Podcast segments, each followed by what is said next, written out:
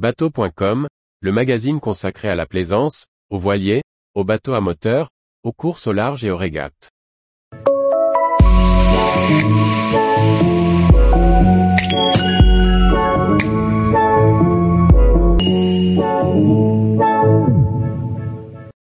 Foile semaine des IMOCA, record historique pour Team Malizia sur The Ocean Race en 24 heures. Par Chloé Tortera. The Ocean Race, course en équipage autour du monde avec escale, ouvrez l'édition 2023 de la course aux IMOCA. Une première pour les monocoques du Vendée Globe, et cinq participants à foile sur la ligne de départ.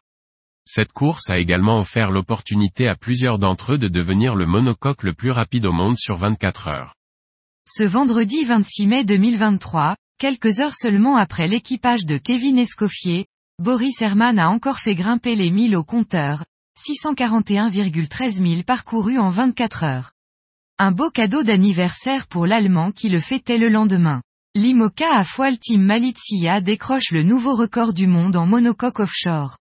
Troisième au classement, Team Malizia a été le dernier du trio de tête à commencer à accumuler les 1000.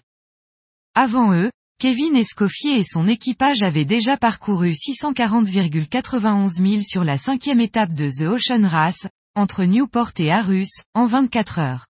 Ils ont battu de 22 000 l'ancien record du maxi Comanche détenu par Ken Reed. Le plan VPLP détenait l'ancien record de 618 000. Ces 36 heures ont été magiques pour les trois premiers IMOCA, qui ont tous maintenu un rythme supérieur à 605 000, ce qui dépassait le précédent record de The Ocean Race, qui était de 602 000 nautiques.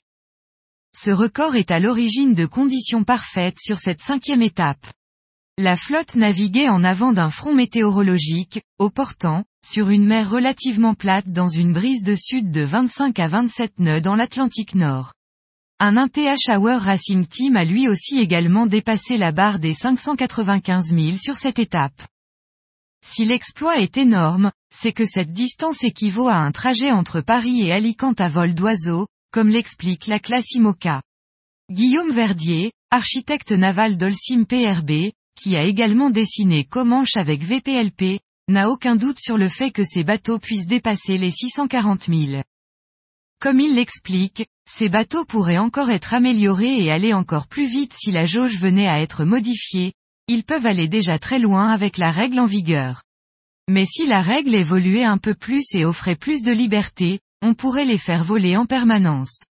Actuellement, c'est encore de l'effleurage, ce qui est plutôt bien, mais ce n'est que 26 nœuds.